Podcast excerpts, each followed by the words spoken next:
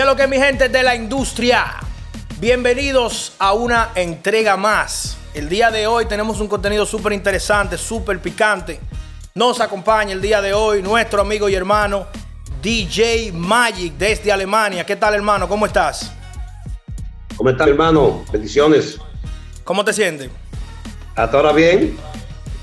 Ok, fíjense. La razón por la que DJ Magic nos acompaña el día de hoy es porque DJ Magic va a contestar unas declaraciones de Santiago Matías a los Foques, donde lo acusa directamente de ser responsable de la muerte de Monkey Black, que murió en España. Bien, eh, también Santiago Matías amenaza a DJ Magic, que donde lo vea que se cuadre. Y el día de hoy DJ Magic va a contestar eso y a decir qué medidas, nos va a contar qué medidas va a tomar en cuanto a esto, qué posición va a tomar en cuanto a esto. Fíjense, antes de entrar en materia, quiero que ustedes sepan que no estamos hablando con cualquier persona. DJ Magic fue la persona que hizo la primera gira del género urbano dominicano hacia Europa. Y tiene una trayectoria grandísima que nos va a hablar un poco de eso un poco más adelante. Antes de iniciar también, quiero invitarlos a que se suscriban al canal como lo estoy mostrando en pantalla en este momento. Que activen la campana de notificaciones, hagan clic en me gusta, dejen sus comentarios y por supuesto que compartan en todas las redes sociales. También los invito a que se queden viendo el video completo porque más adelante DJ Magic, quien tuvo acceso obviamente a pormenores de adentro de lo que es la industria de la música, nos va a estar hablando de algunas situaciones que se presentaron, secretos que él va a revelar el día de hoy, contundentes, sobre un problema entre Alexandra Mozart La Para y Santiago Matías. También nos va a contar un poco sobre el problema entre Vaqueró y Alofoque. Entonces, hermano, cuéntanos un poco de tu trayectoria en la industria de la música. ¿Cuándo tú iniciaste y con quién trabajaste en tus inicios? Bueno, yo empecé a la edad de como 17, 18 años aquí en Alemania. Recuerdo que un amigo, muy amigo mío llamado Francisco Montaz, él siempre estaba acostumbrado a traer artistas de artista local, ¿no? Para hacer eventos. Y los eventos se ponían buenos. Y entonces una vez yo le digo, oye, ¿qué, qué tú crees si traemos a Raulín? A Raulín Rodríguez. Me dice. Oigan eso, señores. ¿Tú crees? Yo, pues claro, papá, vamos a traerlo.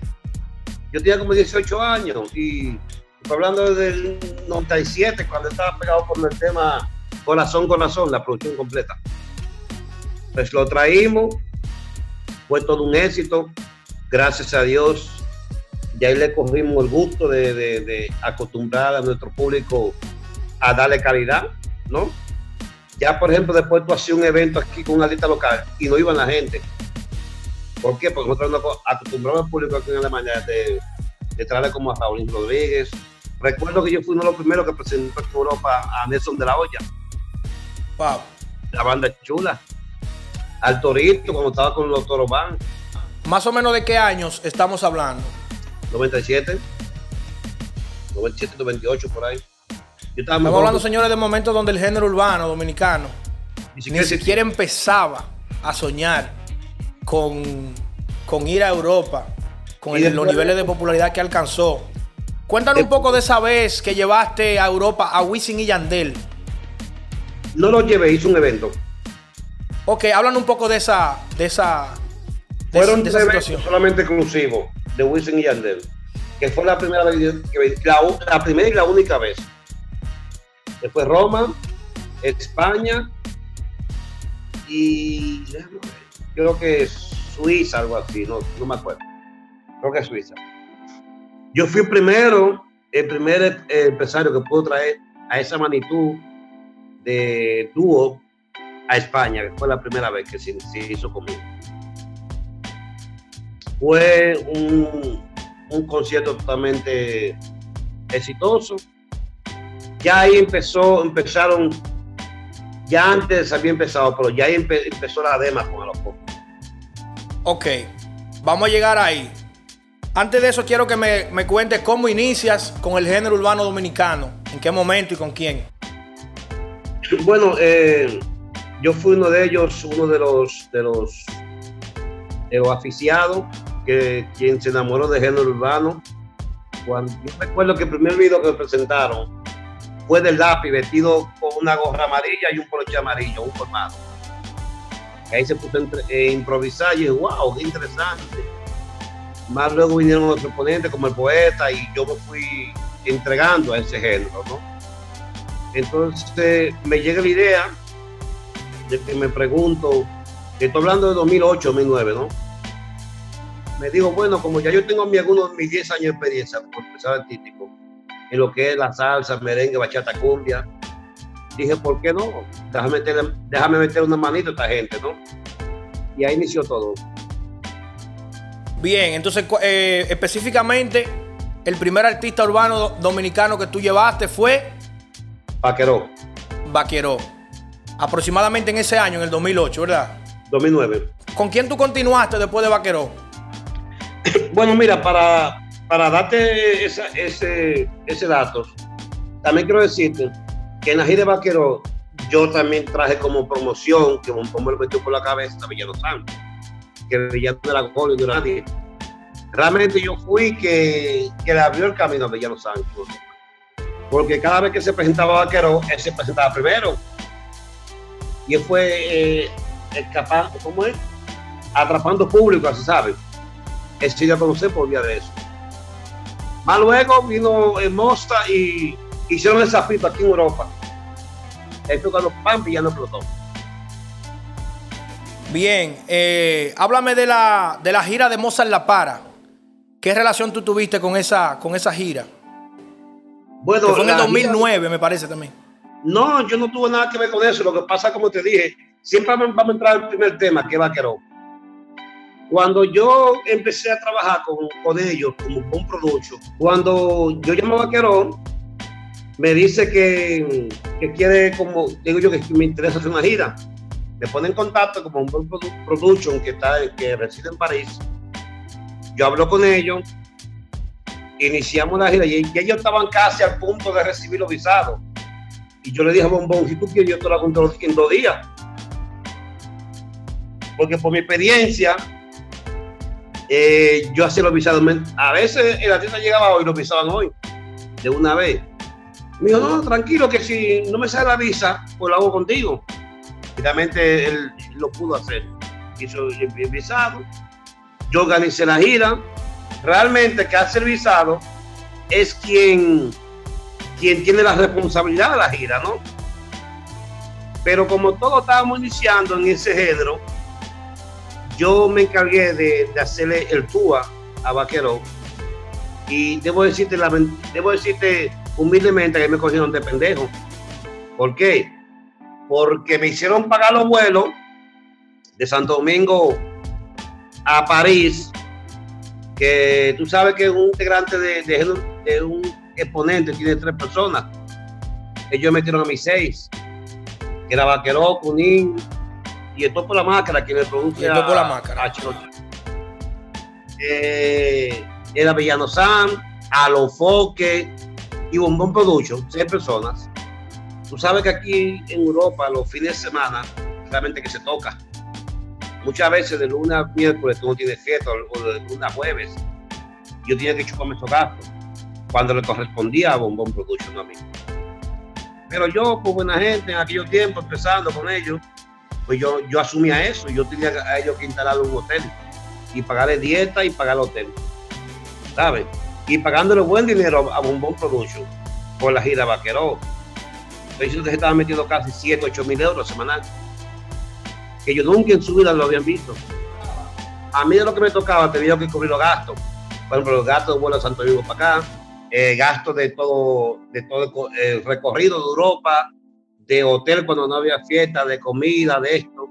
Incluso en aquellos tiempos yo recuerdo que, que no, se no se usaba así eh, los vuelos porque era muy caro.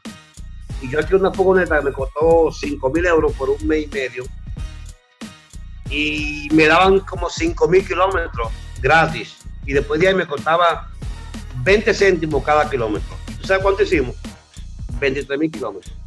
Ay, María Santísima. Quiere decir, ponte a sumar 23 mil kilómetros, 5 mil disponibles gratis, 18 mil kilómetros a, a, a 20 céntimos los kilómetros. ¿De cuánto estamos hablando? Y todo eso eran gastos, ¿tú me entiendes? Todo eso eran gastos y yo me lo estaba chupando. A ver si llegaba un momento y yo estaba hasta aquí porque yo veía que, que ellos se buscaban la funda. Y si me buscaba 5 mil euros, se me iba, se me iba entre la semana. Entiendo. Una pregunta. Entonces, así es como inicia ese, esa relación con Bombón, y, a, los foques. Y a los foques. Y ellos me dijeron a mí, mira, yo quiero, yo quiero que tú seas el empresario de, de, nuestra empresa y el representante de los artistas. Pero como yo acostumbrado, sé que yo soy un tipo muy independiente, que no me gusta depender de nadie. Yo estaba bien. Entonces me dicen ahí, cuando la próxima gira se va con Moza, yo está bien, vamos a hacerla. Pero ¿qué pasa? Yo veía que en toda la fiesta ellos Mira, eh, te lo voy a decir, verbo dominicano callejero que yo era muy lambones con los clientes míos. ¿Me entiendes? Muy lambones porque los clientes míos les regalan ellos computadoras, les regalaban celular, les regalaban esto, y tú lo veías como, como ratoncito detrás de los clientes míos. Claro, eh, quizás porque todo estábamos iniciando todo el mundo, ¿sabes? ¿Entiendes? Pues yo siempre he sido una persona que siempre me he cogido mi, lado, que nunca, que nunca voy detrás de nadie por lo, por lo que no es mío, ¿no? Y entonces cuando yo vi esas acciones con ellos, yo dije, bueno, lo puse en duda, y ahí decidí traer poeta, al poeta callejero.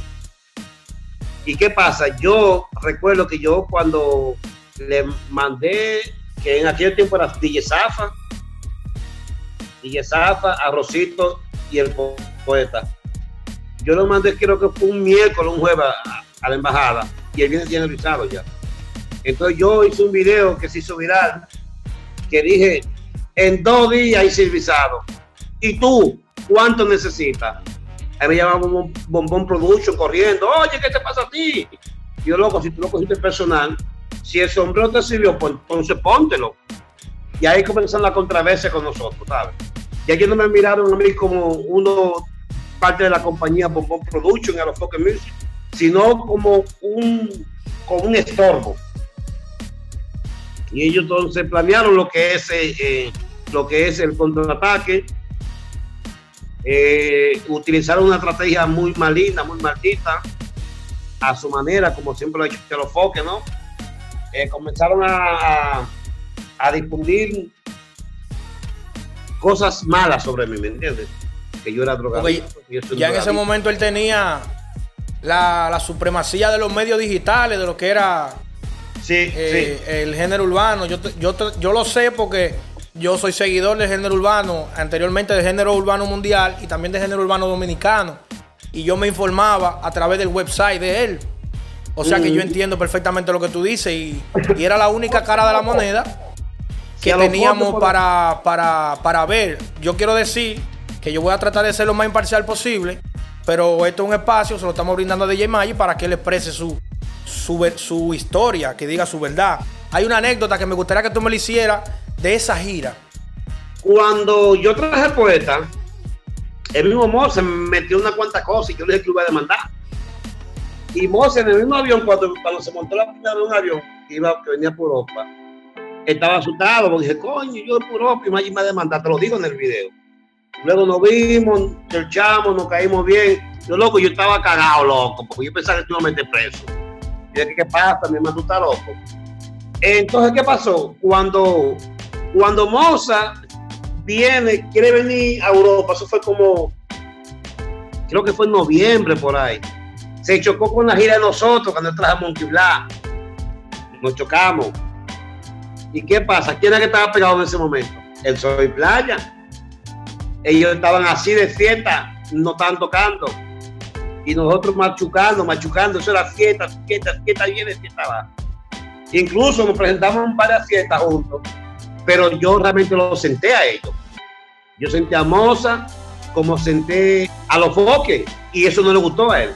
Él un día incluso tuvo que venir a donde mí, a Barcelona, a suplicarme que lo ayude con fiesta, porque estaban, estaban completamente sentados. El que estaba rozando, arrasando aquí era, era Blanc, el Megadivo. Ok, entonces tengo entendido que tú le compraste fiesta a él. Sí, yo nosotros le rompiendo récords que es quien, quien, quien lleva la materialista, nosotros decidimos, nos sentamos, porque a los focos había llamado y había suplicado. Nosotros le compramos siete fiestas a ellos, pero no la hicimos. Y se la pagamos completa. Yo quiero que tú me expliques de qué manera esa plataforma de Santiago te ha afectado y que tú me hables de los problemas que ustedes han tenido a través del tiempo. Eh, me comentaban de una situación que ustedes tuvieron en el 2014. Sí. Para que me hable un poco de eso. No, que a los que en 2014 habló del tema de, de Monkey Black y dijo públicamente en su emisora que yo soy responsable de la muerte de Monkey Black y que insistía al público, a, a sus seguidores que me dieran golpe, o que me puñalaran o que me mataran, lo que sea. Estamos diciendo, o sea, un bullying, cyberbullying, bullying a través de las redes, que era lo mismo que estábamos denunciando por la situación que está pasando, que estuvo pasando en Puerto Plata. Hay un video que le hicimos a Santiago respondiéndole, que le voy a dejar el enlace aquí debajo, donde, donde es la misma cosa, que, que, como le digo, cuando uno tiene cierta popularidad, tiene que cuidarse en lo que dice, porque lo que uno dice tiene repercusiones reales. Entonces, ese tipo de cosas no se pueden hacer, usted no puede eh, llamar a su fanaticada a que le haga daño físico a otra persona, porque usted tal vez no lo hace pensando en el daño que usted pueda causar, puede causar una muerte, puede causar una situación que usted no la desearía para usted y su familia. Pues mira, déjame decirte con respecto a eso. Yo he recibido, en 2014 recibí muchas amenazas de muerte. Muchos me dicen, ah, que tú vas a la República Dominicana, que tú vas a lo que va a pasar contigo, maldito palomo. O de España, de todos los sitios. Entonces yo, o yo temo, porque tú sabes, cuando tienes un enemigo, tú sabes quién te, quién te va a atacar y te puede cuidar. Pero cuando una fanática tan grande, que tú no sabes quién es, quién es el loco, que te puede dar un tablazo, porque tú sabes que Monkey tuvo una, un, eh, ¿cómo te digo? Unos seguidores demasiado frustrados. Monkey es una leyenda. Monkey para mí, después la muerte te das cuenta que fue algo muy especial. Monkey para mí fue un artista que podía estar 10 años sentado y si tiraba un tema se pegaba, porque Monkey era único. Entonces eso lo sufrí yo en hueso. Y ahora en 2020 volví a hacer lo mismo. Señores, estamos hablando, miren, las consecuencias que tienen ese tipo de acciones que hasta la fecha de hoy, DJ Maggi nos explica a nosotros que no se siente seguro en venir a este país. Entonces, un problema, eso afecta psicológicamente, afecta a la familia, las personas que te rodean, afecta a que no haya podido venir a ver los familiares que tiene aquí. O sea, que eso tiene consecuencias reales, señores. Entonces, cuéntame del lío de Moza, Santiago y Alessandra. Bueno, mira, en la gira de Vaquero, en la gira de Vaquero, eh, eh, no sé, yo siempre vi a Alessandra detrás de nosotros. ¿No? En todos los conciertos, iba al hotel. Y te voy a esas primicias, yo no sé si, si muchos lo saben, pero ella estaba mandando, digamos, era la esposa de, de Alofoque. ¿Qué? ¿Cómo fue? Alessandra es la mujer de Alofoque. Antes de ser mujer de Moza. Sí. Entonces, ¿qué pasa? Yo lo veía siempre, no tenemos pan y todo, ¿me entiendes? Y siempre iba al, hotel, siempre con, con Alofoque ¿Qué pasa? Ella comenzó a dar seguimiento porque tú recuerdas que Alofoque era el, el productor y el manager de, de, de, de Amosa. Entonces, ¿qué pasa? Ella una vez viaja a la República Dominicana, conoce a Moza y se enamora de Moza. Y ahí es cuando viene la división entre Alofoque y Moza, la guerra. O sea que la división de la división de Alofoque y Moza no fue, fue por negocio, fue por Alexandra. No fue por negocio, fue por Alexandra. Ay, María Santísima, sí. Qué bomba. Y también, y también por disgusto, porque lo engañaron en la gira. Pero mayormente fue por, por Alexandra, fue por Alexandra. Eso, eh, por ahí fue que arrancó la división. Sí, completamente. Tú no viste que, que, que yo era enemigo total. Y, y para más decirte una cosa, cuando yo vi, tú viste que Alexandra dio la primera entrevista después de, de, de la separación. ¿A quién se la dio? A los foques. ¿Y por qué a los foques? Parado en la madre, moza. Eso fue una venganza personal. Ay, moza. Lo que pasa es que eh, la, gente, la gente no dice eso, puede ser la verdad. Un padre mío dijo que tiene unos videos ahí contando en Italia que. Porque Alexander viene de Italia, Alexander viene eh, de país Rumanía. Bien, si lo consigue, si lo consigue, nos vamos a poner en contacto para. Bueno, ya, Santiago. Muy bien. Suscríbanse para que si salen estos videos lo vean de una vez.